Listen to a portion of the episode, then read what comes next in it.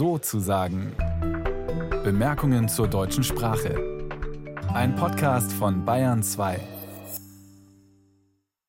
Mit Tobias Stosiek. Diese Woche war es wieder soweit. Jahrestagung des Leibniz-Instituts für deutsche Sprache in Mannheim, sozusagen das Klassentreffen der deutschen Linguistik. Dieses Jahr zum Thema Orthographie, also Rechtschreibung in Wissenschaft und Gesellschaft. Und mit dabei war auch meine heutige Gästin, nämlich Damaris Nübling, Professorin, Linguistin an der Universität in Mainz die am Mittwoch einen Vortrag gehalten hat über die Verständlichkeit oder die Lesbarkeit des Gendersterns. Und genau darüber will ich jetzt mit ihr sprechen. Schön, dass es klappt, Frau Nübling. Ja, guten Tag, ich freue mich auch. Es gibt ja so einen Einwand äh, gegen die Verwendung des Gendersterns, der in der Behauptung besteht, er irritiere die Leserin, er mindere die Verständlichkeit von Texten. Jetzt haben Sie dazu geforscht, aber bevor wir über die Ergebnisse Ihrer Studien sprechen, müsste man da nicht erwidern, na klar irritiert der und genau das soll er ja auch tun, denn er soll ja sowas sein wie ein Marker für Geschlechter, die sonst übersehen werden.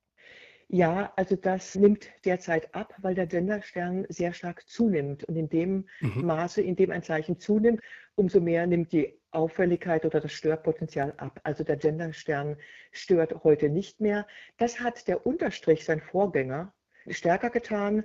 Und was jetzt ja auch kommt, es gibt ja eine Art, ich will nicht sagen Nachfolger, aber ein Konkurrenzmodell, das ist der Doppelpunkt und der stört noch weniger, der irritiert noch weniger.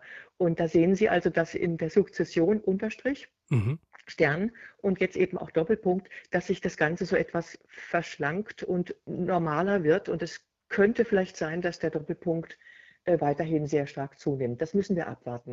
In Ihren Studien haben Sie sich aber vor allem für die Lesbarkeit speziell des Gender-Sterns interessiert, oder? Ja, wobei ich sagen muss, das ist Evelyn Ferstel, also meine Kollegin, mhm. mit der zusammen ich vorgetragen habe, die diese Studien vornimmt, weil der Genderstern ja so furchtbar umstritten und furchtbar, ja, also äh, emotionalisiert ist, hat sie dazu Studien gemacht. Ja, erzählen Sie mal, wie genau sahen diese Studien aus? Also was war die Versuchsanordnung? Ja, also die eine Frage war, sind Wörter mit dem Genderstern schwierig zu lesen? Das wird ihm ja oft unterstellt. Und da hat sie Wörter eingespielt und zwar solche, die äh, ganz normale deutsche Wörter sind, manche, die den Genderstern haben, manche haben Apostroph oder haben ein Paragraphenzeichen oder irgendein anderes Zeichen drin mhm. und andere sind Nonsenswörter, die es im Deutschen gar nicht gibt. Und das waren weit über 100 oder deutlich über 100 äh, Versuchspersonen. Und sie hat alles Mögliche kontrolliert, wie die Wortlänge, die Häufigkeit, die Bekanntheit. Also da gilt es sehr viel zu beachten, wenn man äh, psycholinguistisch oder kognitionslinguistisch mhm. arbeitet. Und es hat sich herausgestellt, dass der Zugriff auf Wörter mit Stern nicht verzögert ist. Das heißt, die werden genauso gut als normale deutsche Wörter erkannt wie Wörter ohne Stern. Das wird sehr stark übertrieben und man sieht auch, dass so wie Sie anmoderiert haben mit dem Störpotenzial, ja. das ist gar nicht mehr vorhanden. Aha. Das zeigen diese Leseexperimente. Eine Rückfrage, mit welchen Versuchsgruppen hat Ihre Kollegin denn da gearbeitet? Also ja, stammten sind, die Personen alle aus demselben Milieu? Mhm. Milieu weiß ich jetzt nicht, aber es waren ja. junge Personen, ich sag mal so zwischen 20 und 30. Aha. Äh, das sind natürlich auch die, die den Stern am meisten verwenden. Das Ganze ist ja auch eine Generationenfrage, wenn wir uns die ganze Sache mal anschauen. Und jetzt sind weitere Versuchsreihen nicht nur geplant, sondern bereits durchgeführt worden mit älteren Personen, mit anderen Bildungshintergründen und so weiter, aber die sind noch nicht ausgewertet. Also die laufen, aber sie sind noch nicht ausgewertet, leider noch nicht. Also was man Stand jetzt empirisch sagen kann, ist, dass der Genderstern die Verständlichkeit von Worten, von äh, geschriebener Sprache nicht mindert, zumindest wenn es um ähm, relativ junge Leserinnen und Leser geht. Jawohl.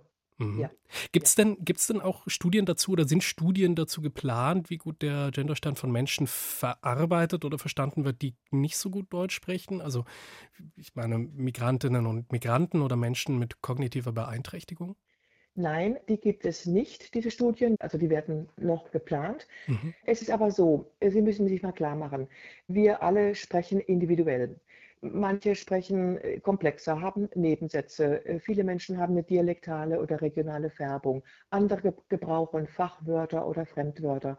Und da kann man immer einwenden, ja, damit benachteiligt ihr äh, Gruppierungen, die das nicht so leicht verarbeiten können oder die die nicht kennen.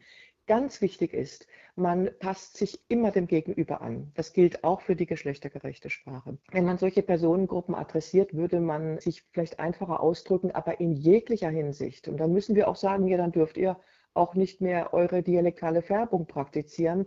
Das heißt, da ist ohnehin sehr viel Varianz in der Sprache und es gibt auch noch andere Verfahren, sich geschlechtergerecht auszudrücken, indem man zum Beispiel Paarformen nimmt. Verstehen alle Menschen, auch in der leichten Sprache wird das empfohlen. Oder indem man diese Präsenspartizipien nimmt, die Teilnehmenden und so weiter. Mhm. Also es wird halt in der Öffentlichkeit oft so ein falscher Eindruck erweckt, als ob jetzt alle Wörter durch bestürmt werden müssen. Und das ist mitnichten der Fall. Ich würde ganz gerne so als ähm, heiteres Zwischenfazit festhalten, dass das Bayerische womöglich ähm, die Verständlichkeit äh, sehr viel stärker gefährdet, als es äh, die geschlechtergerechte Sprache tut. Ja, zum Beispiel. ja, es ist so. Und damit muss man umgehen lernen. Ähm, man ist einfach umgeben mit sehr viel Varianz. Und der Genderstern, im schlimmsten Fall wird das Wort vielleicht nicht richtig verstanden, aber man würde ja bei einem Wort äh, jetzt, ich sage mal Teilnehmerin, also mit einem Ständerstern, würde mhm. man ja jetzt nicht ein Zebra assoziieren. Verstehen Sie? Das Verständnis bleibt ja trotzdem gesichert. Nur wissen vielleicht manche Menschen nicht genau, was sich dahinter verbirgt. Jetzt habe ich schon gesagt, Thema der Jahrestagung äh, des IDS war die deutsche Orthographie, also die Rechtschreibung. Und genau die wird ja auch von Kritikerinnen und Kritikern des geschlechtergerechten Sprechens oft ins Feld geführt, so nach dem Motto Stern etc. Das entspricht doch nicht den Regeln der deutschen Rechtschreibung. Auch der Rat der deutschen Rechtschreibung, der hat ja in seiner letzten Empfehlung von Stern und Unterstrich und Doppelpunkt abgeraten. Wie würden Sie denn diesen Einwand erwidern oder parieren? Ich würde sagen, es ist mit Sicherheit eine Frage der Zeit. Was er tut, der Rat, das ist, dass er den Sprachgebrauch beobachtet. Und das ist auch mhm. richtig und wichtig. Es könnte ja sein, dass das eventuell eine Eintagsfliege, ich sage es jetzt mal so etwas salopp ist, und dass das dann wieder abnimmt mit der Verwendung des Sterns oder jetzt eben auch des Doppelpunkts. Das heißt, der Rat beobachtet anhand großer Korpora, also wirklich empirisch, ob der Stern zunimmt oder abnimmt oder wie auch immer. Und wenn er eine gewisse Schwelle überschreitet, dann ist das durchaus möglich, dass der Stern zugelassen wird. Also wir befinden uns noch in diesem Beobachtungsstadium von Sprache. Und es ist nicht so, dass das dann als Fehler gesehen wird. Also man muss sich auch so ein bisschen den Gedanken machen, was ist eigentlich ein Fehler? Das ist ja eigentlich ein Versehen, dass man etwas nicht richtig schreibt. Zum Beispiel das mit einem S statt mit zwei S als Konjunktion. Das ist ein echter Fehler. Es ist aber die Frage, ist es ein Fehler, wenn jemand versucht, sich genderbewusst oder gendergerecht auszudrücken? Und da ist die Sprachdidaktik mittlerweile durchaus der Meinung, dass das ja nicht als ein Orthographiefehler zu werten ist, mhm. wenn jemand möglichst inklusiv sich ausdrücken möchte. Und das könnte man auch mal diskutieren. Was ist ein Fehler? Ja, was ist ein Fehler? Also Grammatik ist ja letztlich auch dafür da, um Verständlichkeit zu gewährleisten. Und die Frage ist ja, inwieweit lassen sich dann die Regeln der Grammatik beugen, ohne dass eben, eben diese Verständlichkeit, ohne dass die Funktion der Grammatik gefährdet wird? Gibt es da irgendwie ein Kriterium? Ich frage mich, wo die Grammatik gebeugt oder gebrochen oder zerstört wird. Mhm. Was hinzukommt, ist ein kleines grafisches Zeichen und es ändert sich ja sonst nichts an der Grammatik. Das wird oft übertrieben. Es gibt ja eine ganz starke konservative Seite, die dann zeigt, dass das Deutsche zerstört wird oder nicht mehr lesbar ist oder verstehbar ist. Es ist ganz wichtig, dass die Grammatik nicht affiziert wird und ich betone nochmal, es gibt ja auch ganz viele andere Verfahren und man soll mischen. Man soll ja nicht alle Wörter mit dem gleichen Verfahren behandeln. Und da erlaubt die Grammatik zum Beispiel diese Präsenspartizipien. Die Vorsitzende, was weiß ich, Alleinstehende und so weiter. Wir haben ja ganz viele Präsenspartizipien ohnehin in der Sprache. Mhm. Und was hier äh, proklamiert wird oder eben angeregt wird, ist, dass man diese ohnehin bestehenden Verfahren eben weiterhin oder weiter ausbaut. Hm. Und das wären dann die Teilnehmenden. Das ist ja auch ein wichtiges Verfahren. Oder andere Neutralisierungsformen. Ich sage Publikum statt Zuschauerinnen und Zuschauer. Genau. Etwas genau. Oder Umschreibungen, wie alle, die teilnehmen und so weiter. Da gibt es eine ganze, ganze Menge. Und da wird ja nicht die Grammatik zerstört, sondern es werden Gebrauchsweisen, die bereits bestehen, die angelegt sind, die grammatisch völlig korrekt sind, die werden weiter ausgebaut. Die Sprache ist elastisch und man kann eben von solchen ähm, bereits bestehenden Gebrauchsweisen vermehrt Gebrauch machen. Das ist das, was passiert, was nicht gegen die Grammatik geht, aber was ähm, natürlich Gendergegner stört. Jetzt haben Sie vorhin gesagt, dass der Rat für deutsche Rechtschreibung äh, einfach den Sprachgebrauch beobachtet und von dort aus seine Empfehlungen ableitet. Momentan empfiehlt er die Verwendung ähm, von Sonderzeichen, um geschlechtergerecht zu formulieren. Noch nicht. Was wäre denn Ihre Prognose? Setzt sich das durch oder nicht? Es gibt ja immer wieder so Studien, die sagen, äh, eine Mehrheit der Deutschen lehne das geschlechtergerechte Sprechen ab. Wobei da, glaube ich, chronisch unklar bleibt, was genau geschlechtergerechtes Sprechen in, in dem Zusammenhang meint. Aber könnten Sie ja, da genau. eine Prognose abgeben? Also erstmal genau bei diesen Umfragen wird ja meist suggeriert, dass man jetzt überall Sterne implantiert und möglichst noch mit Knacklaut ausspricht. Das ist ja nur ein ganz kleiner Teil des gesamten Spektrums. Eine Prognose gebe ich nicht ab, aber ich kann nur sagen, je mehr Leute ihn verwenden, desto höher ist die Wahrscheinlichkeit, dass der Stern auch aufgenommen wird. Ist also ein demokratischer Prozess, wenn man so möchte. Und wenn das Bedürfnis zunimmt, dann wird man nicht umhin kommen, dem irgendwann Rechnung zu tragen.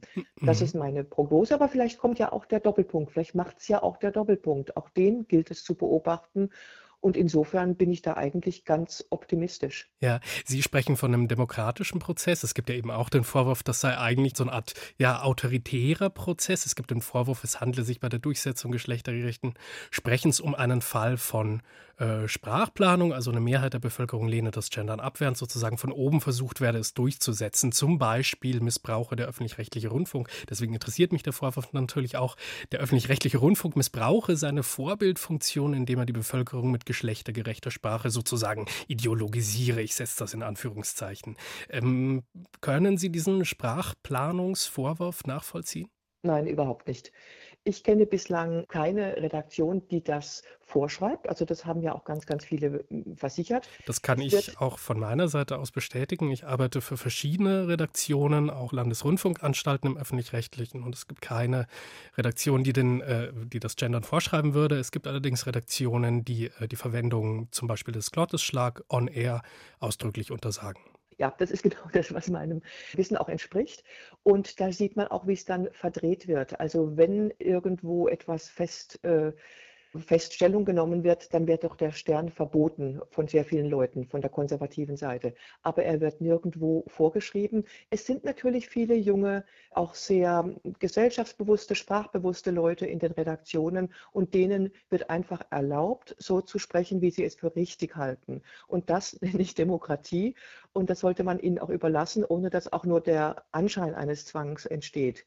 Also daran sieht man, dass diese Sache oft verdreht wird und dass sich diejenigen, die gegen das Gendern sind, dass die sich in diese Opferposition katapultieren und sagen, uns wird etwas vorgeschrieben, was ja gar nicht der Fall ist. Und meine, und auch da bin ich in einer großen Gesellschaft, wir alle sagen, man sollte keine Vorschriften erlassen, man sollte es allen überlassen, wie sie sprechen wollen, so wie sie es für richtig halten. Und man sollte aber auch nichts verbieten. Und verboten wird derzeit ziemlich viel. Aber ich denke, wenn wir uns darauf einigen, dass man einfach den Leuten die Freiheit lässt, sich so auszudrücken, wie sie wollen, ich glaube, dann sind wir auf der richtigen Seite. Das sagt Damaris Nübling, Sprachwissenschaftlerin an der Uni Mainz. Ähm, ich bedanke mich ganz herzlich, Frau Nübling. Ja, gerne.